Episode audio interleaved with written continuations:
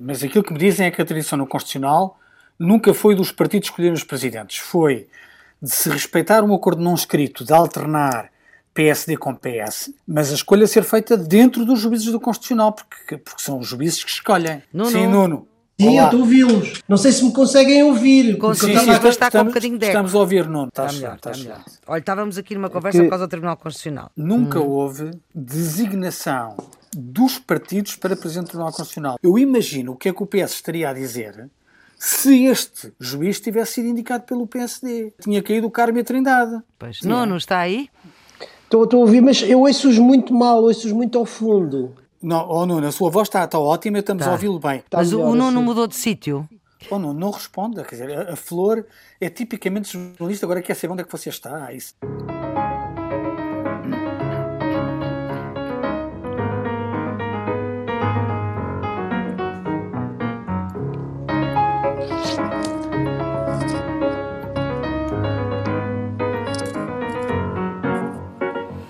Ora viva, bom dia, sejam bem-vindos à Geometria Variável. Voltam Nuno Severiano Teixeira e Carlos Coelho. Continuamos confinados, cada um no seu computador, eu em estúdio, mas de máscara, não venha ao diabo de selas.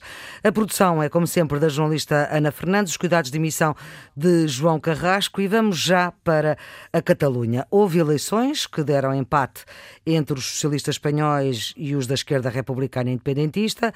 Sánchez, Pedro Sánchez, o primeiro-ministro, quer que seja o PSOE a governar, mas ninguém quer entender-se com o PSOE, portanto não chegam os votos no Parlamento catalão para os socialistas formarem governo e os independentistas eh, podem entender-se. Mas, no entanto, a prisão eh, de um rapper que se fechou na Universidade de Lérida e que criticou a monarquia está a provocar manifestações, contra-manifestações, detenções, fortíssimos protestos em várias eh, cidades, mas sobretudo em Barcelona e em Madrid.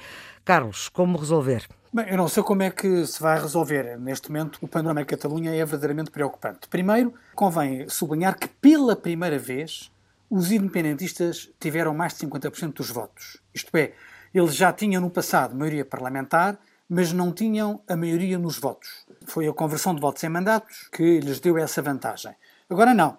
Agora, mais de 50% dos votos foi em partidos independentistas. E isso eh, significa que, claramente, a maioria parlamentar independentista é reforçada no Parlamento da Catalunha. Num Parlamento que tem 135 lugares, onde a maioria se estabelece com 68 e onde os socialistas, a despeito de terem ficado em primeiro lugar, o Partido Socialista da Catalunha, empatado em número de mandatos com a esquerda republicana da Catalunha, com 33 deputados cada um, a verdade é que os socialistas não conseguem eh, formar, o governo não conseguem formar uma maioria. Ora, o problema constitucional vai agravar-se. Vai agravar-se não apenas pela circunstância de haver mais protestos, na, na sequência da prisão do rapper, mas a verdade é de que há um embaraço no Parlamento da Catalunha relativamente à maioria. Tudo indica que vamos ter uma maioria construída em governo com os, os principais partidos eh, independentistas. Agora, eh, isso significa, a despeito do Primeiro-Ministro espanhol não o querer reconhecer, vai significar um aumento da tensão entre as autoridades da Catalunha e o Governo Nacional em Espanha. E as consequências disso são imprevisíveis. São imprevisíveis sob o ponto de vista constitucional e são imprevisíveis eh, sob o ponto de vista europeu, porque, a despeito de haver uma maioria independentista, eu não creio que exista na Catalunha uma maioria a favor da ideia de sair da União Europeia, mas a verdade é que se houver uma secessão e a Catalunha abandonar a Espanha, a consequência é que ficam fora da União. Nuno, 1640 passou a ser uma data muito lembrada pela Catalunha. Os catalães costumam dizer que quando se lhes pergunta qual é a autonomia que eles querem, eles dizem que é a autonomia igual à de Portugal. Ah, mas Portugal é país, é mesmo. Não, exatamente, é isso, é isso que eles querem dizer. É o que eles querem dizer. É o que eles querem dizer. Ora bem, oh, Maria Flor, eu acho que há duas tendências que são relativamente claras que saem dos resultados destas eleições. Pela primeira vez, há uma maioria, mais de 50%, de independentistas. E a segunda tendência é a de uma maioria de esquerda. As forças de esquerda, incluindo o PS a da Catalunha, são de facto as forças dominantes no Parlamento catalão. O PS com 33 deputados e 23%. Isto dá, obviamente, a Pedro Sánchez uma, uma vitória, recupera o score eleitoral que tinha perdido para os cidadãos na última eleição e dá-lhe um peso na Catalunha importante e um peso, sobretudo, para a relação entre a Catalunha e o poder central em Madrid, uma vez que Pedro Sánchez, vamos dizer assim, põe um pé na Catalunha. Em relação às forças de direita, é notório. É notório o mau resultado do PP e uhum. o sucesso do Vox. E isso, obviamente, tem reflexos para o Vox. Em primeiro lugar, porque reforça a sua posição na oposição ao independentismo, mas isso também vai ter, com certeza, uma leitura nacional que lhe dá força. Mas Agora, convém também dizer que o líder do Vox na Catalunha era antigo uh, quadro, digamos assim, do PP espanhol. Como muitos como outros. Como muitos outros, Sim. não é? Agora, há aqui duas questões que se levantam e que são, no fundo, uma incógnita, não é? A primeira tem a ver com a formação do governo. E a segunda tem a ver com a relação com o Governo Central de Madrid. No que diz respeito à formação do governo, é muito difícil, para não dizer que é impossível, um governo do PS. Creio que os independentistas, eh, sobretudo os independentistas da CUP e os republicanos, vão estar no centro do processo.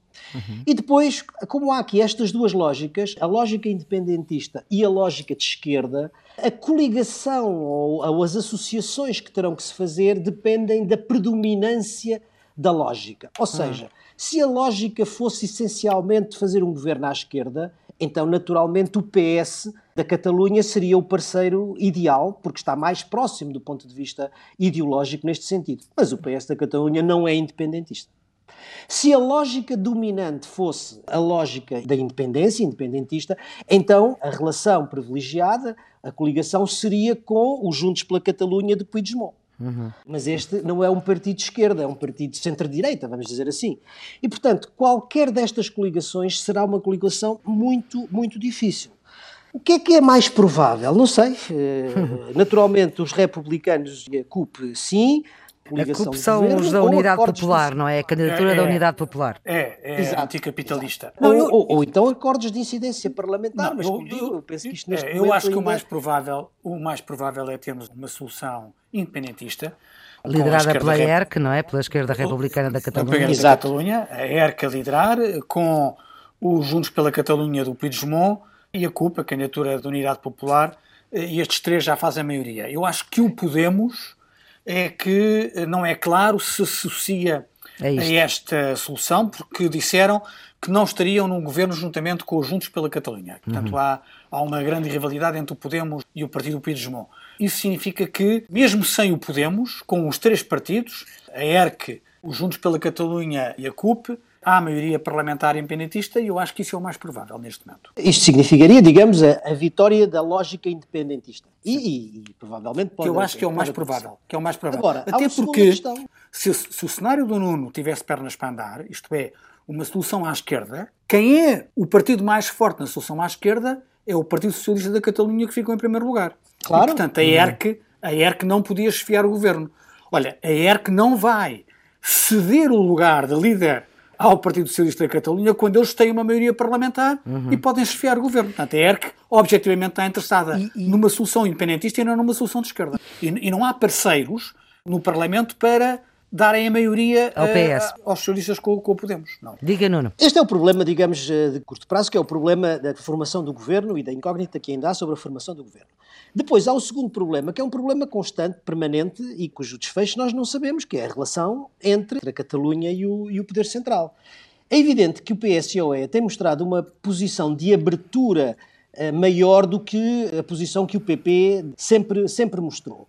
Mas com uma ressalva, tem dito, sim senhora, estamos abertos ao diálogo, mas estamos abertos ao diálogo dentro da lei.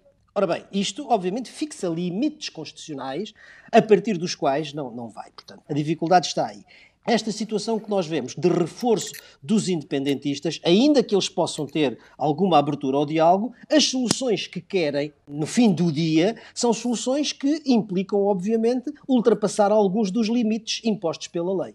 E, portanto, eventualmente, eh, alterações constitucionais ou outras quaisquer relativamente ao referendo. E, portanto, qualquer das duas situações, quer a formação do governo, quer as relações com o Poder Central, são situações muito difíceis e que eu acho que não vão ter uma solução fácil. Obviamente, vai haver um governo, mas a relação com o poder central vai continuar a ser complicada e não estou a ver que tenha um desfecho a curto prazo. Tal como previram, não passou o impeachment de Trump, apesar dos sete republicanos que votaram ao lado dos democratas. Tivemos o líder republicano do Senado, Mitch McConnell, a dizer que Trump era moralmente responsável pelo que aconteceu no assalto ao Capitólio, mas depois com Nancy Pelosi, líder democrata, a considerá-lo patético por não ter votado a favor. Nuno Severiano Teixeira. Uh, Acertaram, quase toda a gente acertou, não é verdade? Acertámos, não é? Portanto, uh, registamos aqui essa, essa, essa vitória que tínhamos feito. De facto, uh, os dois terços do Senado implicaria 67 votos e houve, apesar de tudo, 57. Portanto, houve 10 que falharam ou que faltaram para que Trump fosse condenado. Portanto, é absolvido. Do ponto de vista político, ele poderá sempre voltar à vida política e, em concreto, candidatar-se às eleições de 2024. Mas até lá o mundo pula e avança e gira. Pula e avança e, e nós não sabemos o que é que vai acontecer até 2024. O certo é que o ciclo, o ciclo Trump fecha-se por agora e abre-se, de facto, a partir de agora, o ciclo Biden. Isso é uma outra questão. Agora, o fim deste impeachment remete-nos para o problema do Partido Republicano. O futuro do Partido Republicano. Porque, quer dizer, o que isto mostrou é que, apesar de tudo, o Grand Old Party, o grande partido republicano, está dividido. Porque houve, apesar de tudo, sete republicanos que votaram a favor da condenação. Esta divisão vai se projetar no futuro, parece-me, passa por duas ou três alternativas em que todas elas Trump tem um papel central. Das duas, uma, ou a ala anti-Trump vence. E, portanto, se regressa ao velho republicanismo moderado, conservador, tradicional do mainstream de Washington, uma hipótese, ou isto significa a possibilidade do regresso de Trump, que continua a ter um grande peso, uma grande influência no partido, de todos aqueles que acham que 70 milhões de votos, ou 70 e qualquer coisa milhões de votos, que Trump conseguiu, são um ativo do Partido Republicano, ou uma terceira hipótese é o Trumpismo sem Trump. Ou seja, o partido absorve a sua herança no mesmo sentido político e encontra um líder alternativo que continue essa herança política de Trump. Não sei o que é que, nem me aventuro a vaticinar o que é que vai acontecer. O que me parece mais provável é que se tenha que encontrar no Partido Republicano, que é uma instituição fortíssima da sociedade americana, uma federação destas várias linhas. E isso, obviamente, vai passar pelo líder. Quem é o líder capaz de federar estas diferentes correntes ideológicas dentro do Partido Conservador? E neste momento não se descortina à partida um líder para protagonizar não, isso? Não. Efetivamente não houve maioria de dois terços no Senado. E isso significa que Trump não é condenado. Amilcar Correia, no público, escreveu um texto em que fala na culpa sem castigo. Uhum. Eu acho que esta ideia é muito feliz, a culpa sem castigo, porque, de uma forma geral, na opinião pública americana. Ele foi culpado. Eh, ele foi culpado. O próprio líder republicano no Senado, Mitch McConnell, diz, embora tenha votado a favor da absolvição, se quisermos, de Trump, por razões constitucionais, dizendo que eles não podiam condenar um presidente que já não era presidente, mas ele no seu discurso diz que Trump é moralmente responsável por aquilo que aconteceu no Capitólio. E, portanto, a ideia da culpa está lá. O que é também interessante é que a política americana é muito feita de imagens. Enfim, o show business eh, de Hollywood também se, se, repercute na política. E o facto de ele ter sido absolvido no Senado dá-lhe uma alavanca de força, embora ela possa ser de curto prazo. Há uma semana nós eh, refletíamos sobre sondagens feitas no eleitorado republicano, em que diziam que menos de 40%, entre 30% e 40% do eleitorado republicano achava que Trump devia ou podia ser candidato nas próximas eleições presidenciais. Ora, depois da absolvição no Senado, isto pula 20 pontos para cima e neste momento são 54%, ou seja, uhum. mais de metade dos eleitores republicanos a admitirem que Trump tem hipóteses de ser, ser o candidato, candidato, republicano daqui a, a, quatro anos. E isso é uh, um cenário que, uh, por estranho que pareça, pode ser interessante para os republicanos e pode ser interessante para os democratas. Para os democratas, porque se Trump continuar presente na cena política norte-americana, eles têm a hipótese de fazer o discurso contra Trump e, portanto, terem um alvo mais fácil. Para os republicanos, aparentemente Trump continua a ser, na linha daquilo que Nuno Severino Teixeira estava a dizer há pouco, continua a ser a figura que ainda polariza mais apoios. Embora tenha também mais desafectos, portanto, cria mais aversões, é claramente no campo republicano a figura que uh, gera uh, mais apoios. Uh, isto pode ser interessante para ambas as partes. Ou seja, Trump pode continuar presente na política norte-americana mais tempo do que seria desejável, porque no fundo, no fundo, ele pode corresponder à estratégia de parte substancial do Partido Republicano e à estratégia escondida e não revelada, não assumida do Partido Democrata. E Biden? Eu acho que ele está a cumprir aquilo que era expectável que viesse a cumprir. Quer do ponto de vista da política interna, quer do ponto de vista da política externa, mas o que a mim me parece que é simbólico é a ruptura suave, a ruptura tranquila com que eh, Biden tem vindo a operar corte em relação às políticas de Donald Trump. E eu acho que há aqui dos dois ou três grandes desafios na política interna que Biden tem, está a conseguir levar a cabo aqueles que são os seus princípios. Nós dizíamos que os dois eh, desafios mais importantes que Biden tem no curto prazo são o plano de vacinação e a luta contra a pandemia, por um e lado. E agora a neve e, e o frio está a dificultar, não é? E é verdade. E a recuperação económica, por outro lado. Mas é curioso que em qualquer dos dois, apesar de tudo, está a conseguir fazer caminho. Eh, se nós olharmos para os números da pandemia nos Estados Unidos, quer para o número de infectados, quer para o número de mortos, há baixas significativas das últimas semanas para cá. Da última semana para cá, há uma quebra, uma baixa de cerca de 24%. Isto, pelo menos, parece significar que as medidas de obrigatoriedade de máscara, de vacinação em massa, que está a crescer apesar dessas dificuldades, estão a dar algum resultado e isso significa uma mudança muito importante em relação à atitude política uhum. da administração relativamente à pandemia. E por outro lado, a questão da recuperação económica, que é outro problema grave, e que na semana passada o presidente Biden anunciou um pacote de estímulo à economia de 1,9 trilhões de dólares em ajudas a que chamou o Plano de Salvação Americano. Este plano tem estado a ser discutido e está a gerar algumas divergências, porque há também críticos que dizem que o plano é demasiado, é muito grande, a economia não vai ter capacidade de o absorver, vai gerar inflação, mas a maioria dos economistas que tenho, tenho lido, o que dizem é que de facto pode haver esse risco, mas eh, em termos de gasto público sempre ser muito elevado, mas a magnitude da crise é tal que a maioria deles acha que se justifica este tipo de pacote de ajuda e de recuperação à economia. E como isto é, são também... grandes números, eh, Nuno, esse plano é maior que o Plano Europeu de Recuperação da Economia? É, é maior. E, e sobretudo, é, é mais rápido não é? Pois, não tem que ir aos 27 mesmo... parlamentos, não é verdade? Exato, não tem o mesmo tipo de complexidade burocrática da União Europeia e, portanto, tem capacidade para agir com muito maior rapidez, com muito maior eficácia e esse, esse pacote ser injetado na economia quando ele é preciso. Uhum. Quando nós sabemos que na União Europeia isto vai demorar pelo menos até ao verão, na melhor das hipóteses, e portanto num período em que ainda é mais necessário para a revitalização da economia. O plano económico do Biden já teve uma primeira reação dos republicanos. Tentar limitar o volume financeiro a um terço.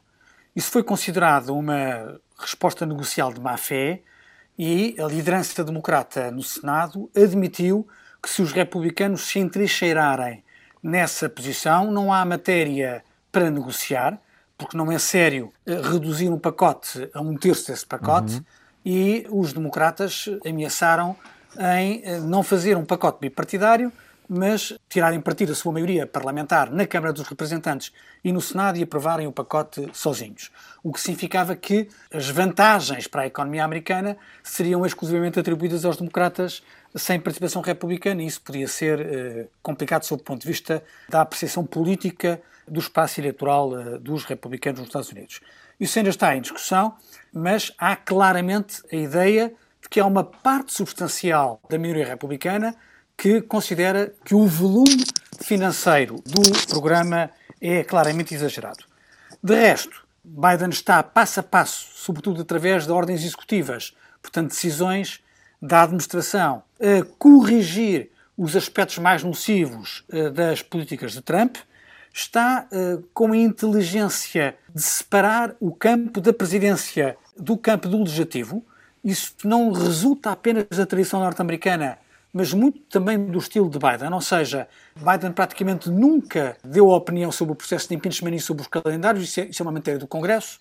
A acusação contra Trump foi colocada pelo congressista Bernie Thompson, que é o Presidente da Comissão de Segurança Interna da Câmara dos Representantes, não teve nenhum comentário da parte da Casa Branca, ou seja, Biden continua com o capital político para fazer o discurso da unidade, não se comprometendo com as decisões de natureza mais politiqueira ou de guerrilha anti-Trump que, Outros que, façam que estão papel. atribuídas. Exatamente.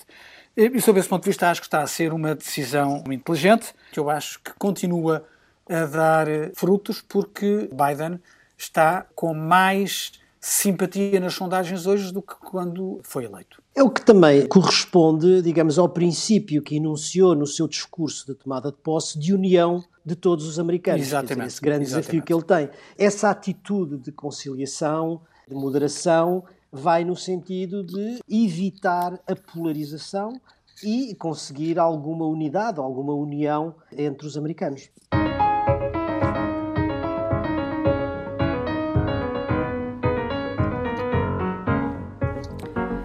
Nesta semana fomos confrontados com um relatório europeu que nos diz parte daquilo que já sabíamos, ou que pelo menos alguns já intuíam. Diz-nos que em Portugal houve uma normalização de um partido com características de extrema-direita e deixa o alerta para a possibilidade de radicalização das formas de protesto da extrema-direita portuguesa. Identifica na parte portuguesa do relatório, porque este relatório é um relatório europeu, identifica seis grupos de extrema-direita nomeadamente um dos grupos com infiltração nas polícias, lembra a morte do ator uh, Bruno Candé e toda a narrativa de crise com o combate à pandemia. Carlos Coelho. Bem, vamos cá ver. Na questão da extrema-direita há duas abordagens. Há a abordagem criminal e há a abordagem política.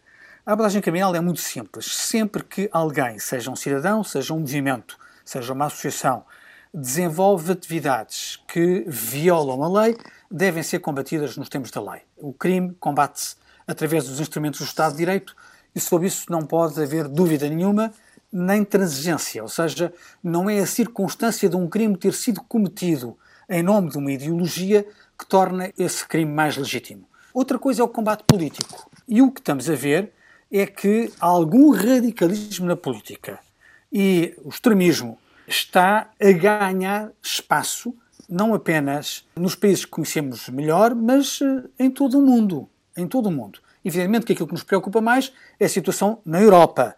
Acabamos de conversar aqui no Geometria Variável sobre a Catalunha. Uhum. Olha, a circunstância do Vox, que é claramente um partido de extrema-direita, ser na Catalunha o quarto partido mais votado, o quarto partido parlamentar, tendo praticamente três vezes mais deputados do que o PP, que foi humilhado nestas eleições, mas praticamente o dobro dos cidadãos, significa que há partidos radicais que estão a ganhar espaço eleitoral. Se virmos as sondagens desta semana em França, por exemplo, está outra vez Marine Le Pen à frente de Emmanuel Macron nas sondagens para as presidenciais francesas. Dito de outra maneira, se as presidenciais francesas fossem hoje, quem ganharia a primeira volta seria muito provavelmente Marine Le Pen.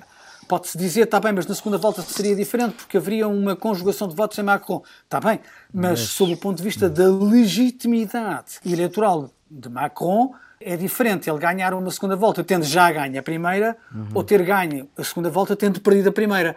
Porque vai-se dizer que os franceses, quem queriam era Marine Le Pen, quem ganha não é Macron, mas são os votos contra Marine Le Pen. Isto é, ele é completamente eleito... diferente. É completamente diferente. Nós estamos a ver que o cenário em que vivemos, designadamente o cenário da pandemia, os receios que as pessoas têm, o medo, estão a criar espaço para que partidos radicais de protesto, que não comportam soluções mas têm um discurso, se quisermos, extremista, radical, ganhem espaço na vida pública. Isso é evidente em muitos países europeus e é uma situação que nos tem de preocupar. Como é que isso se combate? Combate se os partidos tradicionais, se quisermos, ou seja, se os regimes políticos forem capazes de ter respostas inteligentes e eficazes aos problemas das pessoas. É? Porque aquilo que está a dar espaço ao radicalismo e ao extremismo é a circunstância das pessoas acharem que os problemas mais graves com que estão afetados não estão a ser respondidos de forma eficaz pelo sistema político.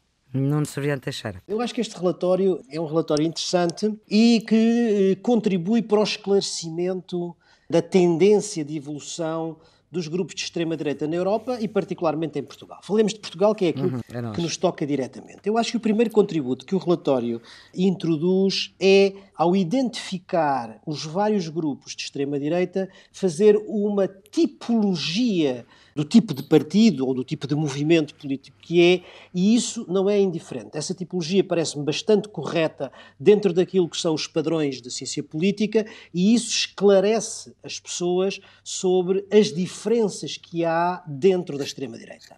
O Chega, por exemplo, é classificado ou categorizado como um partido populista de direita radical.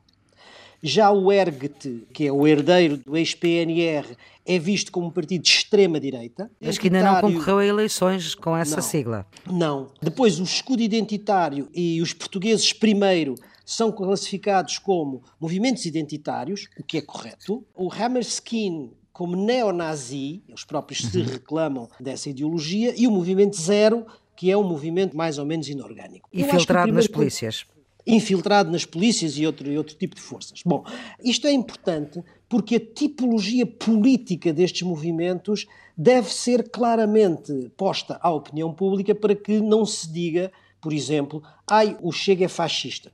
O Chega não é fascista. E isso, aliás, não ajuda nada esse tipo de classificação. Uhum. Ao classificá-lo como populista de direita radical, está a dizer efetivamente aquilo que ele corresponde de um ponto de vista da tipologia dos partidos. Portanto, este eu acho que é o primeiro contributo, a clarificação. E depois, em segundo lugar, a identificação de duas tendências, dentro dessa diversidade da extrema-direita, duas tendências que são de sentido opostos, mas que são igualmente graves para a saúde da democracia, digamos assim. Por um lado, a normalização, a integração, a aceitação e a integração de um partido populista de direita radical que, sendo antissistema, se vai acomodando ao sistema na participação política legal, eleitoral, e, eh, por outro lado, uma tendência de eh, radicalização da luta das outras tipologias dos movimentos e partidos, de várias formas e, eh, alguns inclusivamente, como a Maria Flor estava a dizer, infiltrando forças ou serviços, ou serviços de segurança. E isso também é importante percebermos a diferença entre essas duas as estratégias, para poder ter uma noção do que é, eh, do que é a extrema-direita e de como opera a extrema-direita em Portugal. Porque a radicalização exige um determinado tipo de atitude e um determinado tipo de estratégia, em alguns casos, inclusivamente criminal, como o Carlos estava a uhum. dizer, e noutro, como o da normalização, é perceber que consequências políticas e no plano político como é que isso se combate. Esta questão eh, já agora também incendiou um debate de certa forma estranho que atravessou esta semana e que tem que ver com a morte de Marcelino da Mata, um oficial condecorado pelo Estado Novo, que combateu ao lado das tropas portuguesas na então Guiné Portuguesa.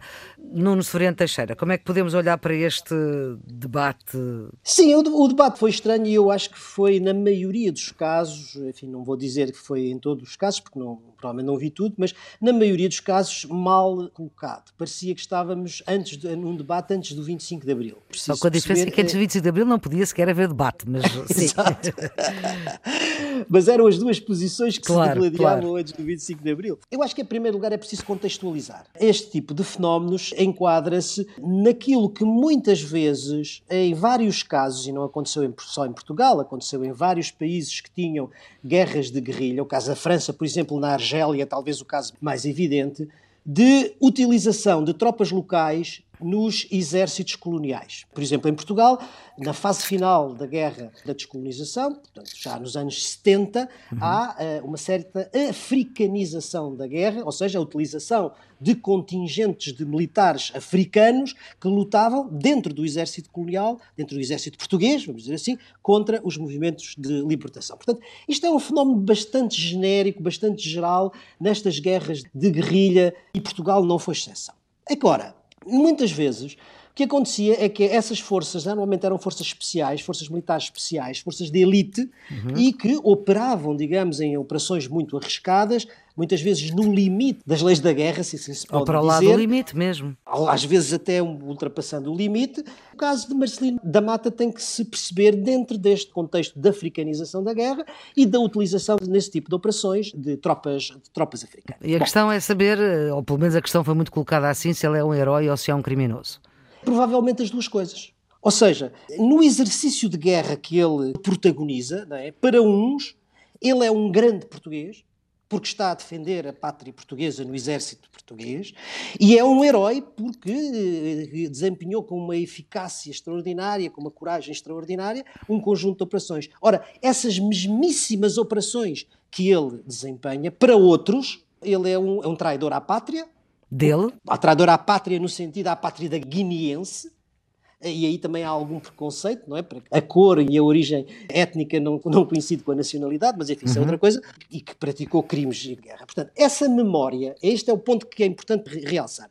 Essa memória é uma memória partida, é uma memória dividida, é uma memória clivada. E nós herdamos essa memória e as duas coexistem. E aquilo que nós assistimos neste debate agora esta semana, a propósito do falecimento do Marcelino da Mata, é uma disputa entre dois campos para hegemonizar a memória, para dominar e passar a imagem da memória que ainda não está digamos, consolidada. Ainda assim, o Estado português esteve lá representado, houve o comunicado elogioso do Ministro da Defesa, João Gomes Cravinho, e Marcelo Rebelo de Sousa esteve na missa. Ó oh, Maria Flor, justamente porque isto se trata de uma política de memória, não sei se estou a interpretar bem ou não, mas eu interpreto a presença do Presidente da República e do Chefe de Estado-Maior-General das Forças Armadas no funeral como uhum. uma forma de não deixar que essa memória seja monopolizada pela extrema-direita. Por uma das áreas que normalmente quer monopolizar essa memória e quer hegemonizar essa memória. Carlos Coelho.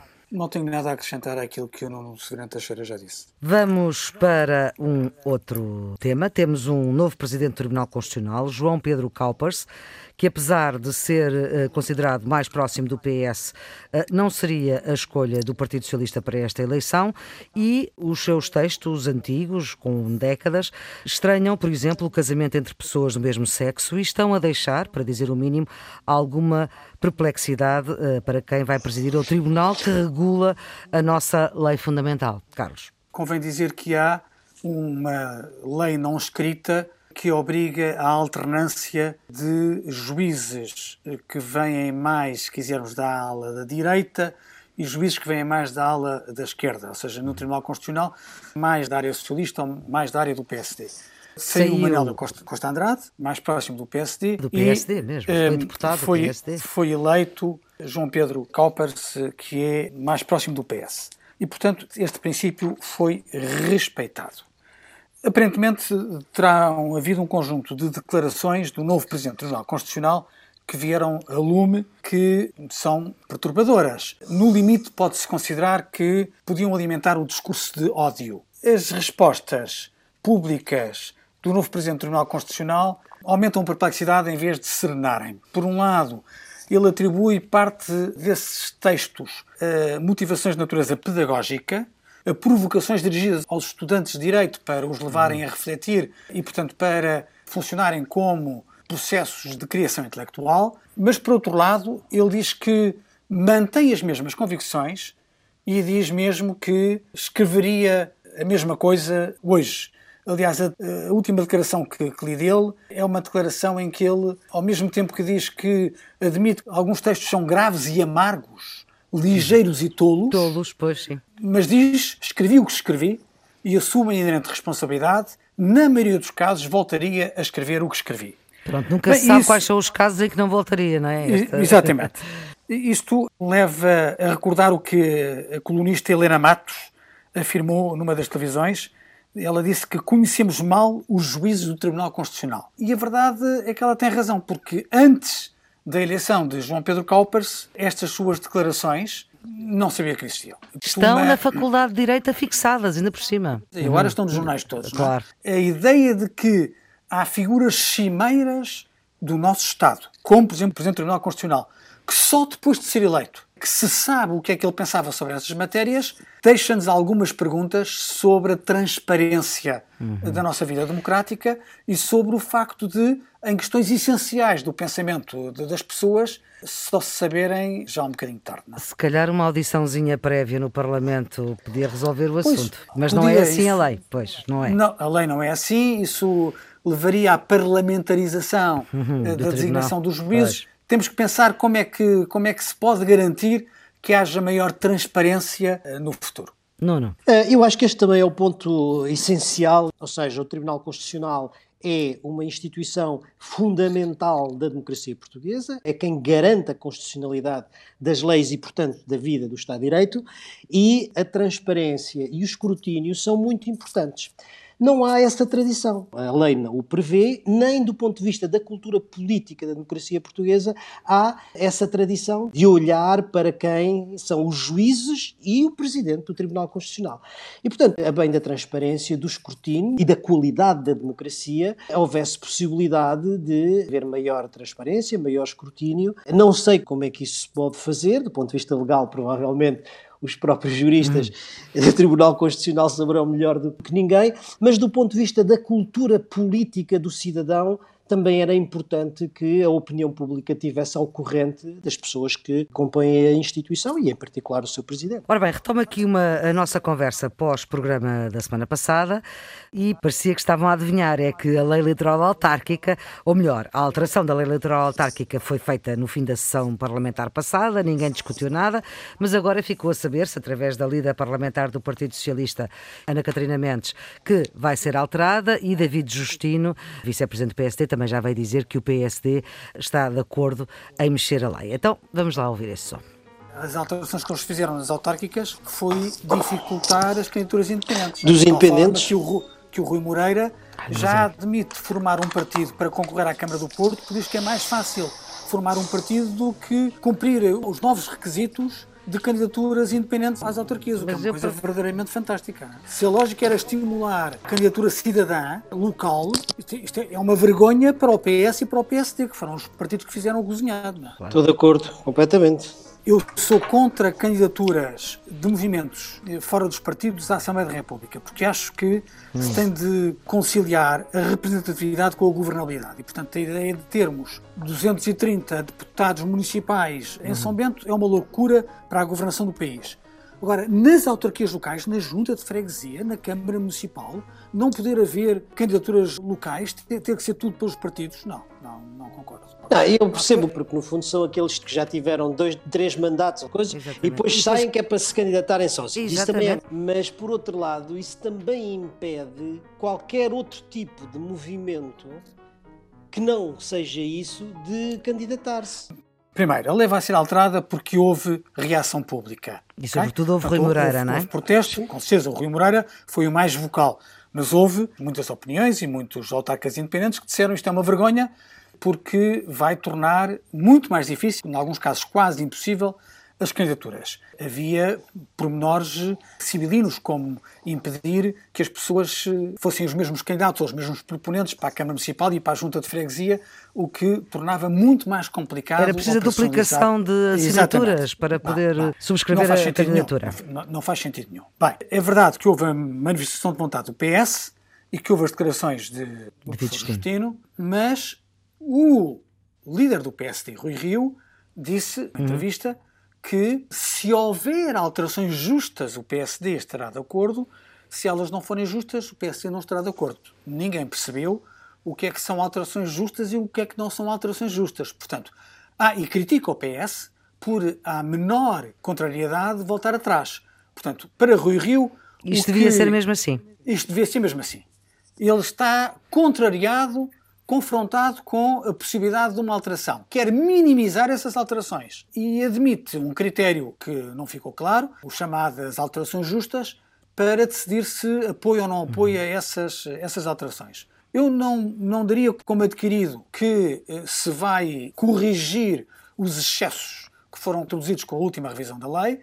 Estou mortinho para ver qual é a versão final que vai resultar desta nova ronda de negociações entre o PS e o PSD. Não, não. O Flor não tem mais nada a acrescentar. Faz agora, esta semana, três anos que Rui Rio é líder do, do PSD. Ele está a ser desafiado para ser candidato à Câmara de novo do Porto, que já foi presidente. Bem, eh, se fosse candidato à Câmara do Porto e ganhasse, eh, voltava a ser um bom, um bom presidente da Câmara do Porto. Carlos. Não é expectável que o, seja, que o presidente do PSD seja candidato à Câmara do Porto. Já aconteceu com Jorge Sampaio no PS, foi candidato à Câmara de Lisboa. Sim, ainda assim é ligeiramente diferente. E ganhou. Até... E depois foi Presidente da República. Eh, neste momento, qualquer candidato contra Rui Moreira tem altas probabilidades de perder. Não. É? Esta semana tivemos páginas de jornais com outros rostos do PSD, digamos assim, desde Carlos Carreiras, que fez um, um, texto muito crítico, palavras pensadas à liderança de Rui Rio, e Pedro Passos Coelho, há muito tempo que não fazia as primeiras páginas dos jornais. Esta primeira página que está agora a referir, eu acho que está toda a gente à espera do resultado das autárquicas, para ver se vai haver ou não uh, disputa interna no PSD. Portanto, até às autárquicas Acha que isso não foi um bocadinho antecipado? Uh, os jornais puseram em letra de forma aquilo que nós uh, dissemos no Geometria Variável é há uma semana. Uhum. Não estou com vaidade a dizer que foi aquilo claro. que nós dissemos que os levou a...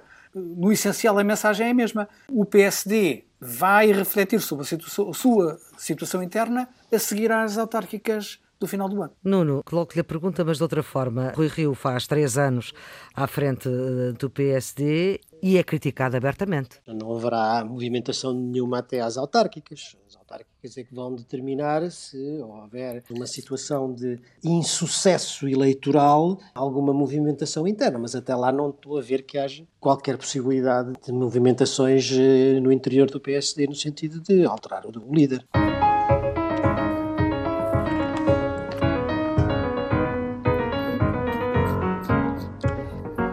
Vamos para os redondos, bicudos e quadrados e começamos hoje pelos quadrados, Carlos. É a proposta de adiamento das eleições autárquicas.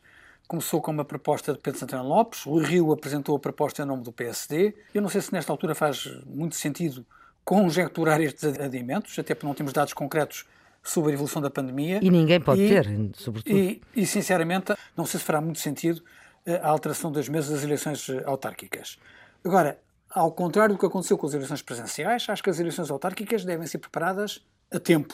Portanto, essa reflexão faz sentido. O meu quadrado vai para a consulta pública do Plano de Recuperação e Resiliência. Está a decorrer entre 15 de fevereiro e 1 de março e é algo muito importante para a sociedade portuguesa. O período de execução vai até 2026 tem recursos da ordem dos 14 mil milhões de euros em subvenções para reformas estruturais de resiliência, de transição digital, de transição climática, e era muito importante que houvesse participação de todos os portugueses enquanto cidadãos que têm opinião e que a devem dar para melhorar as opções do plano de recuperação e resiliência. Até agora há algumas participações, mas está longe de estar generalizado e era importante que, enquanto cidadãos, nós participássemos.